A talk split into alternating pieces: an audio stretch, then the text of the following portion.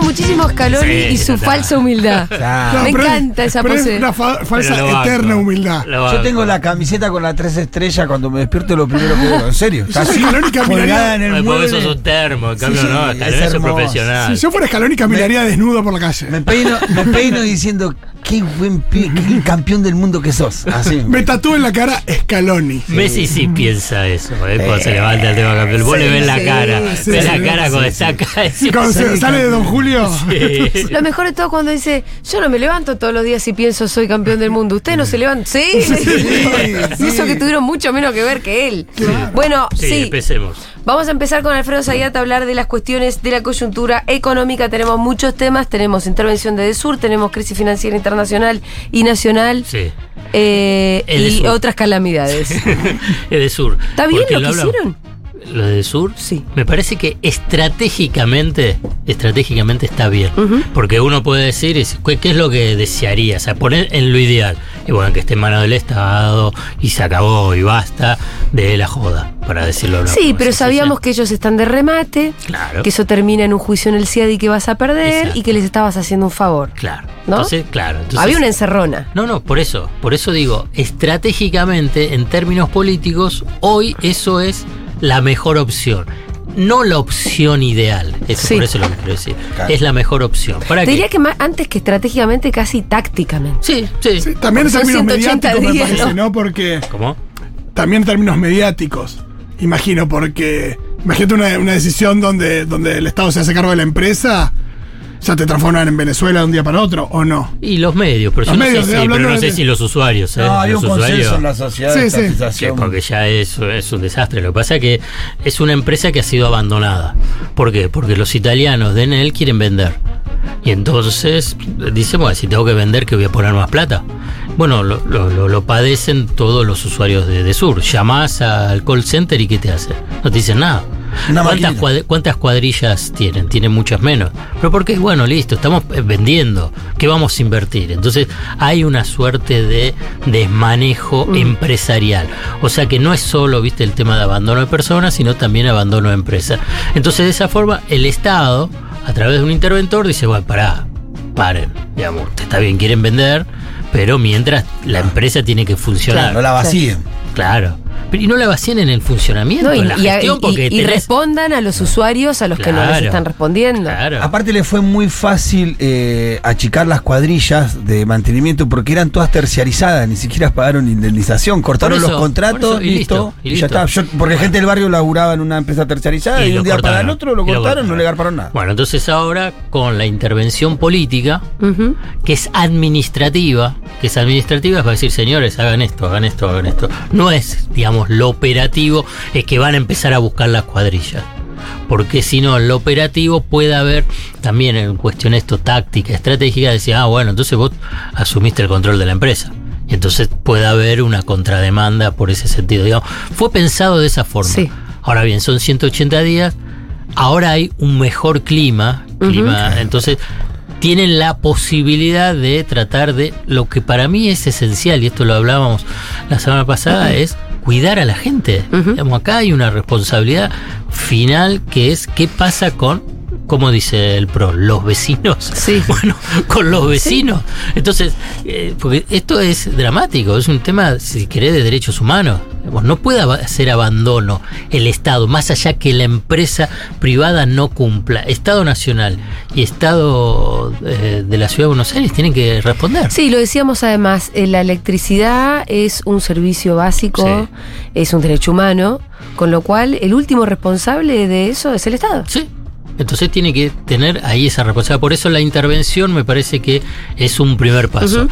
Está Ferraresi, que tiene un tiene músculo político. Tiene digamos. peso político propio, ¿no? Entonces ahí, ahí me parece importante, vamos a ver los resultados. Mm. Eso es el antecedente. Los resultados es que Edesur tiene que empezar a mover la empresa. Sí. La empresa quedó paralizada. ¿Por qué? Porque estaba en venta. Mover la empresa sería que haga determinadas y concretas inversiones sobre algunos... Cuadrillas, que haya más cuadrillas. Hay un problema específico en un en un área determinada, en un barrio, en una escuadra. Lleven un grupo electrógeno.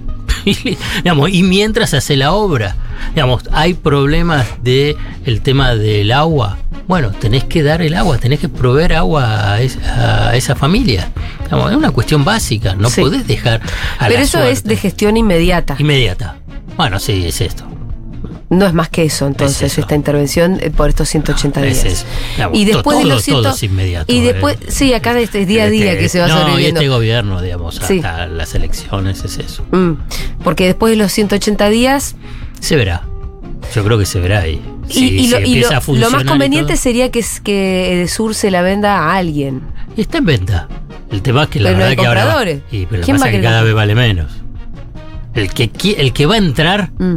yo te voy a decir cómo es el negocio. A ver, ¿cómo no va a poner un sopa. Claro, le va a pedir toda plata al Estado. No, no, no, no lo va a pagar, ¿no? Digamos, no. es decir, bueno, me lo das, entonces yo me voy a hacer cargo de las deudas que tiene la empresa, de las futuras inversiones y de los pasivos contingentes que pueda tener la empresa. Pero darle plata a los italianos por Edesur no le puede dar nadie. No. Eso está claro. Y además, yo creo que los italianos se la quieren sacar de encima. El tema es quién quiere agarrar. Hay dos, me, me mencionaron que hay dos grupos nacionales que están rondando Sí, ahí. los pero- de Denor, ¿no? A Después, ver. después te cuento. Ah, no, ¿cómo te vas a dejar con esta intriga? Eh, Pero hay gente, hay gente que ha hecho. grupos de medios, de grupos de medios. Upa, Están hay en gente que, que ha hecho acuerdos eh, buenos con el Estado que no les tenemos mucha fe. No, no. Es que yo te voy a decir, el sistema no sirve. Sí. digamos, cualquiera que esté no sirve. Porque para hacer- vos del sur no debería, o las, las, las distribuidoras eléctricas no deberían estar en manos de los privados Y menos dividida. y menos Y divididas. menos dividida. Digamos, Claro. eh, de Debe ser una gran y de- empresa estatal. Una gran empresa estatal y además integrada. Porque vos, digamos, vos decís la distribución. Pero entonces tenés también el transporte y tenés la generación eléctrica. Entonces vos tenés todo ese, ese eslabón, cada uno de los eslabones de la cadena. Y bueno, el Estado tiene que estar en esa cadena. Si no, obviamente que queda. A ver, agarran y solamente entra en la distribución, ¿no? Y entonces dependés del privado el tema del transporte. O dependés del privado el tema de la generación. Y si hacen las inversiones para que puedan llegar. Primero que genera la electricidad, después que estén, viste, estas grandes torres, digamos, tipo el Robocop, digamos, que estén esas líneas de alta tensión. Y si las líneas de alta tensión no están, no te va a llegar la, la- la luz, la electricidad a la distribución. Claro, para que todo eso funcione de forma armoniosa tiene que El ser Estado una- tiene que estar planificando e interviniendo y si querés ser socio de los privados. Nadie podría decir un privado que se ocupe de todo. No lo hace. No. Pero no, no lo hace. Y además porque necesitas hacer inversiones multimillonarias. Claro. Se necesita y siempre está, esto te lo dicen lo- los expertos, digamos, a, a nivel de lo que es el, el transporte, el, eh, el círculo AMBA, que hay que hacer un- un- una inversión que es multimillonaria, más de mil millones de dólares. Entonces, ¿quién lo va a hacer? Digamos, claramente si lo hace el privado, le tiene que dar más tarifa. El Estado hoy no tiene los recursos. Y bueno, entonces haces una asociación, digamos, para poder avanzar. Pero el sistema eléctrico, energético, en términos globales en Argentina, con las privatizaciones, ha fracasado. Sí. Más allá de todo lo que te vengan todos los técnicos, vas a hablar con expertos, etc. todos te, te van a buscarle que la culpa es el congelamiento de tarifa, el problema es de la regulación. El tema es que el esquema de la década del 90 fracasó. No les gusta decir que fracasó, bueno, digan que ese tiene que, tiene que cambiar. Pero es un fracaso estrepitoso. Estrepitoso. Que, digamos, no, no, no le encuentro qué es lo que. Ahora, vos viste que cuando los móviles se acercan a la gente que está ahí en pleno, en pleno piquete con sus cortes de luz, cuando dicen, bueno, ¿a usted qué le parece que tiene que estar en manos del Estado? Hay gente que dice que sí Sí. y hay otra gente que dice, no, del Estado nunca. Pero señoras, usted misma está tocando la cacerola. ¿Contra quién está tocando la cacerola? ¿Contra una empresa privada que no hizo las inversiones? Como es... No, y, y los marcos de los marcos de regulación, el marco de control, to- todo está mal, digamos, la verdad del sistema. Entonces, la verdad, yo soy muy pesimista respecto a que si se mantiene todo Sí. esto así, digamos, va a estar Va a mejorar mejor. la cosa. Eh, cambiemos de tema, Sí. vamos a algo mucho más feliz y alegre. Claro. Eh, la crisis económica en el mundo o cómo hay que llamarla Bancaria. bancaria. Dramática. Sí. ¿Es dramática? Y, mirá, tuvo que las- los principales bancos centrales de eh, los que serían países occidentales, junto con Japón, digamos, tuvieron que hacer un comunicado conjunto el fin de semana eh, y además garantizando que cualquier problema que tengan de recursos, lo llaman liquidez, ¿no? Ahí van a estar, digamos. La Reserva Federal, Banca Central de Estados Unidos, Banca de Gran Bretaña, Banca de Central de Canadá. Los bancos centrales de las Centrales. potencias salieron a decir, hey, aflojen, Lo que si tienen corrida, acá está la plata. vamos a bancar. Y aún No. así la corrida no frenó. Más o menos. Un poquito frenó. ¿Cómo por empieza? ahora. Porque esta columna es muy pedagógica. Sí. A mí me. Yo siento que aprendo economía, además de informarme. ¿Cómo empiezan las corridas? Arranca con el famoso Silicon Valley, que es un banco, Que para nosotros es desconocido. Qué sé yo, me Pero- imagino que estará en Silicon Valley, mediano, no es de los grandes. No, no. ¿Era muy grande? Banco, el número 16 de todo el sistema financiero de Estados Unidos. Ah, pero se lo, se lo describía como mediano. Mm, No. Yo no lo definiría como mediano. Ok. Lo que pasa es que es uno de los bancos que durante los últimos 20 años y fundamentalmente en estos últimos ha tenido un crecimiento muy sostenido porque estuvo muy vinculado con todo el boom de las empresas tecnológicas Sí. y las startups. Claro. ¿no? Entonces, Son los eso- que financian eso. Claro, claro. Entonces ahí crecieron, crecieron Ajá. mucho. La corrida esa se da por qué? Porque ¿Rumores? rumores y además malos negocios. Hicieron malos negocios. Sí. Y entonces ahí es una... es- eh, primero, la corrida no, no nace del pequeño ahorrista. Esto, ninguna corrida nace Sí. del pequeño ahorrista. Cuando, viste que en general te, te, mo- te ponen fotos. ¿Vos te imaginas cosas- que la gente va corriendo al banco a sacar su Sí, plata? o las gente como colas, eso llegan a los... Sí, los la imagen, la imagen de nueve reinas, ¿no? De la gente golpeando. No, pero eso es lo último. Digamos. Primero es los grandes, grandes fondos de inversión ven, "Mm, esto acá no me gusta. Claro, entonces sacan un fangote Entonces de saco, repente. saco, saco, y entonces a partir de ahí empieza a circular y en, en un día le sacaron 45 mil millones de, de dólares. La deuda nuestra. El macrismo, se llama el macrismo. entonces, Esa cifra me suena. Pero, ¿cómo es el negocio de los bancos?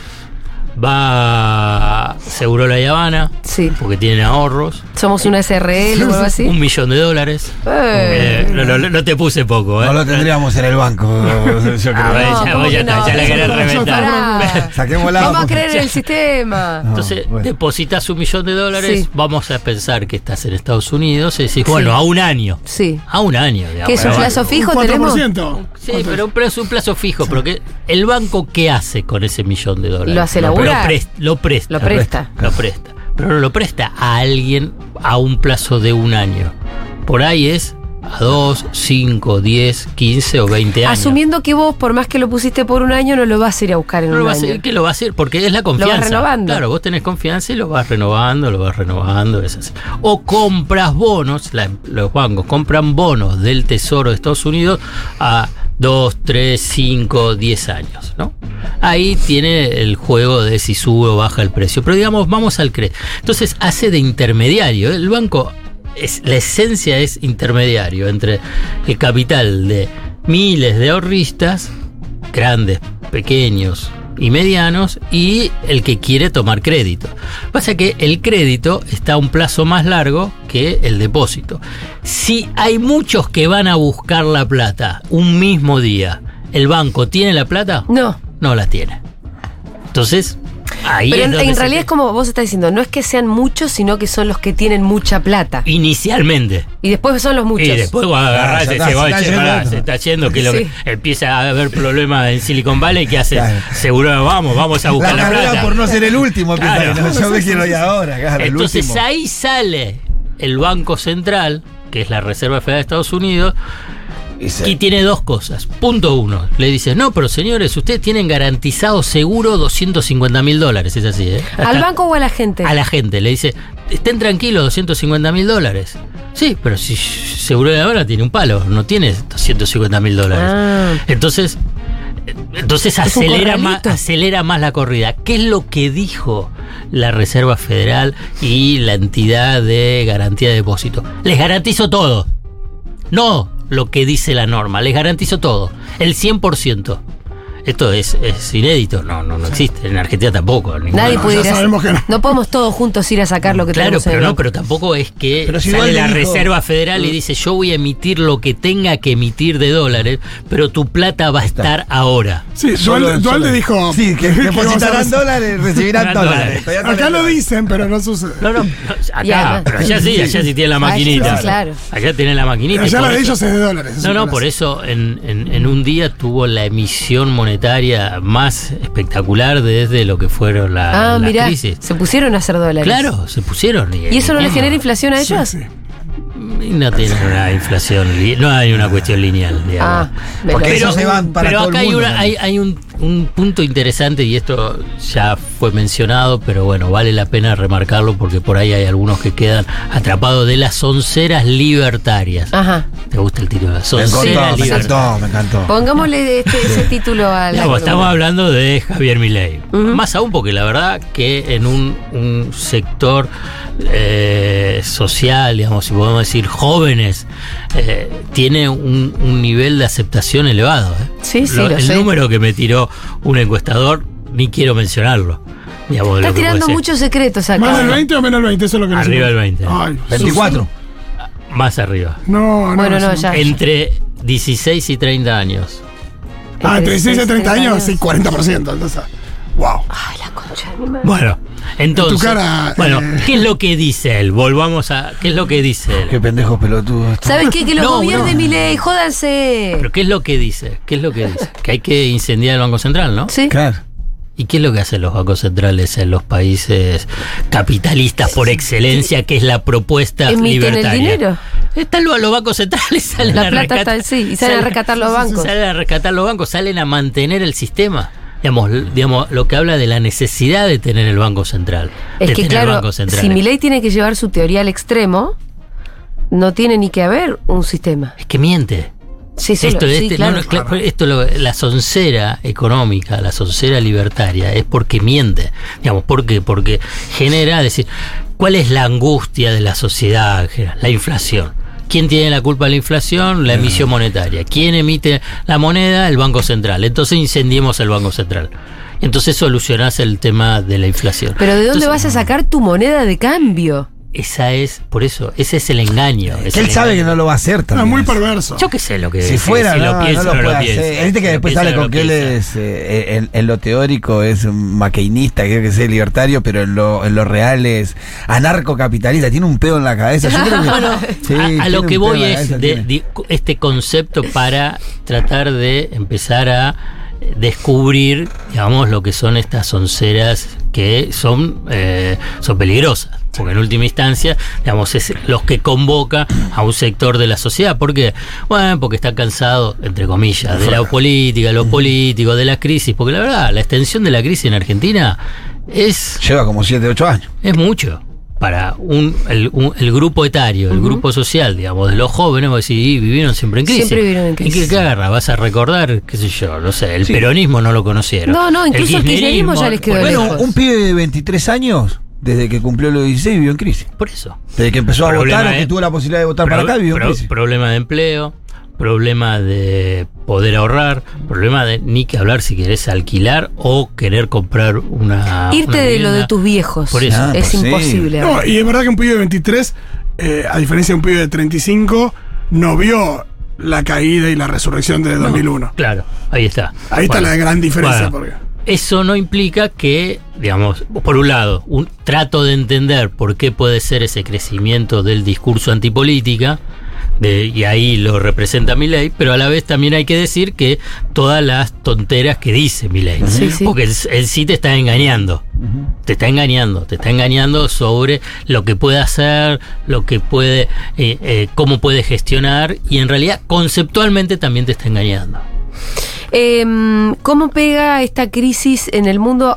Bueno, ¿está más o menos detenida o no con el rescate Está que ahí, vinieron a plantear todos los grandes bancos centrales? Está ahí. Está ahí, pero está todavía está Porque. Latente. fíjate- no, vos fíjate que cayó el segundo banco más importante de Suiza, Mm. el Credit Suisse, que es un banco de historia, digamos. Si, si querés encontrar. Son los que inventaron los bancos. Claro, y además la fuga. Y además el secretismo financiero, donde estaba la plata oculta. Del, del 1% está toda ahí la plata. Crisis. No, pero después fueron, digamos, se fue un poquito de a otro, a los A Estados Unidos. a paraísos fiscales A Estados en Unidos. Estados Unidos, ¿no? Pero es un banco muy emblemático. De, ¿Cómo, explícanos cómo nos pega en Argentina y en concreto a nosotros, a la gente de a pie que no tiene un mango en el banco. Bueno, inicialmente no te pega en Mm. forma directa porque la Argentina no está, la economía argentina no está integrada al mercado financiero Menos internacional. mal que no estamos, estamos aislados del mundo. Y sí. Estamos aislados del mundo. Digamos, Menos mal hasta ni por, la- ni por propia voluntad. Si Pero tuviéramos- bueno, una buena. Porque si tuviéramos acceso al crédito, No, y no, bueno, tendrías a una tasa mucho más tenés una alta. tasa más alta eso. Una tasa más alta, sería más difícil. Ahora es como cuando te dicen, che, están re caros los cero kilómetros. No me, no me interesa porque no. no vas a comprarlo, no tenés Claro. plata para comprarlo. Entonces, eh, pero cómo sí te puede llegar a afectar es que si esta crisis se profundiza, te- esta crisis bancaria lleve a la crisis financiera y a una crisis económica con una recesión global y por consciente caída de, eh, de la economía de la recesión global y que eso baja el precio de las materias primas que la Argentina Argentina exporta más aún cuando tenés una sequía fenomenal. Entonces, te puede empezar a afectar si te genera una, una crisis económica más, más profunda en Occidente.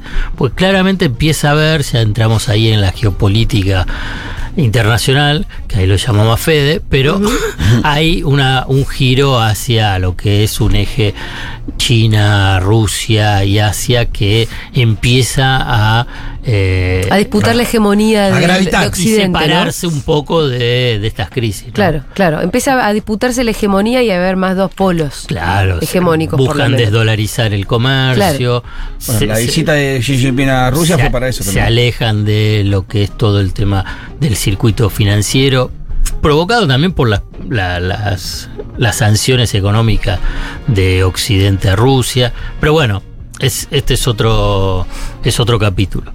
Pero en la Argentina, en Sí. realidad, tenés, además de esa crisis internacional, una cuestión local muy, muy fuerte.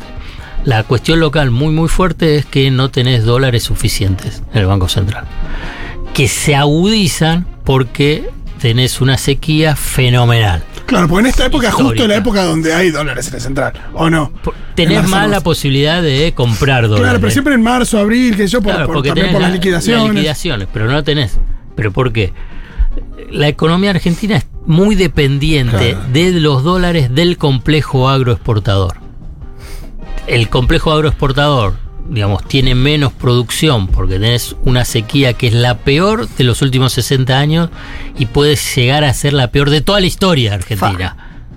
Entonces vas a tener menos producto para vender. Y por consiguiente, si vendes menos, vas a tener menos ingreso de dólares. Se calcula, el más optimista te dice 15 mil millones de dólares menos. El pesimista, pesimista- 22 mil millones de dólares menos. Pone cualquiera de las cifras Es en el medio. mucho. Es muchísimo. Entonces tenés menos dólares. Frente a esos menos dólares, ¿cuál es la reacción del equipo económico y de lo que sería el mercado? El mercado es corro. Le hago una corrida porque digo, bueno, devaluada, devaluada, devaluada. Claro.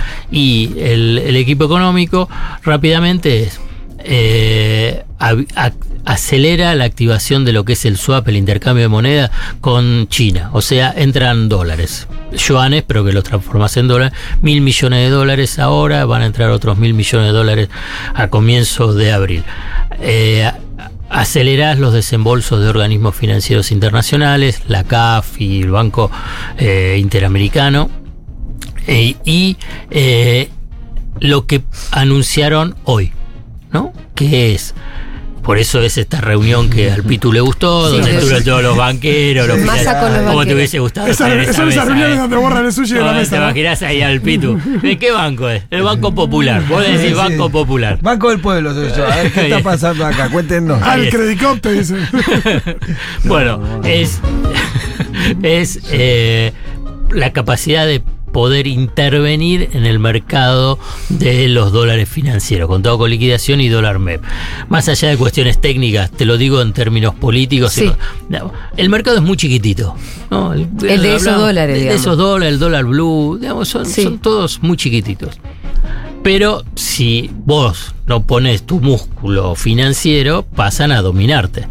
Y el músculo financiero del Estado, eso, una es la reserva del Banco Central. Pero como tenés poca reserva del Banco Central, bueno, ese músculo no estuvo trabajando mucho, entonces se achicó. Pero vos podés intervenir a través de los títulos públicos, ¿no? Claro. Pero, ¿qué pasa? Digamos, ahí lo que vos necesitas es un brazo, no 20 brazos que tienen pequeños musculitos. Entonces, ¿qué es lo que dice el Ministerio de Economía? Los juntamos a todos, entonces todos los bonos que tiene eh, el ANSES, el PAMI, eh, empresas públicas, organismos descentralizados, Fondo de garantía, todo eso. van todos a ser coordinados por el Ministerio de Economía. Entonces ahí el músculo es uno y mucho Sí. más fuerte, por ejemplo, 4 mil millones de dólares, donde va a entrar al mercado eh, Un bono importante. el, el- el central, el- perdón, el, ce- el tesoro y el central. Entonces tenés una posibilidad de, de que no te pasen siempre. ¿Y eso cómo, cómo afecta a cada uno de esos organismos? Eh, financieramente y eso hay que verlo. Está buena la pregunta que haces. Hay que ver qué es lo que pasa con cada uno de los organismos. Bueno, porque el ruido que yo escuché hoy toda la mañana te giraba alrededor del fondo de garantía. De sustentabilidad. Y que y ahora les importa. No, no, pero de algunos periodistas, de algunos periodistas más compañeros, ¿no? Que escuchaba que la preocupación la que ponían era ahí. rematar un poquito. Pero no lo entendía bien tampoco, como es muy Es confuso que no para sé, nosotros no sé todo si eso es rematarlos o no. Es, Ah. es una operación financiera que hay que ver cómo sale. Puede salir bien, puede salir mal. Es lo Bueno. mismo que el, el fondo tiene acciones.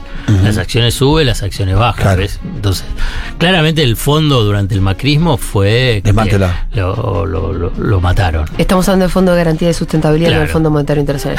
Eh, Se nota, Alfredo eh, tenemos que cerrar, no, chicos. se, nota, se nota bastante creatividad, ¿no? No sé si, si con resultados sin resultados o, o es patear un problema, pero si algo de creatividad o no.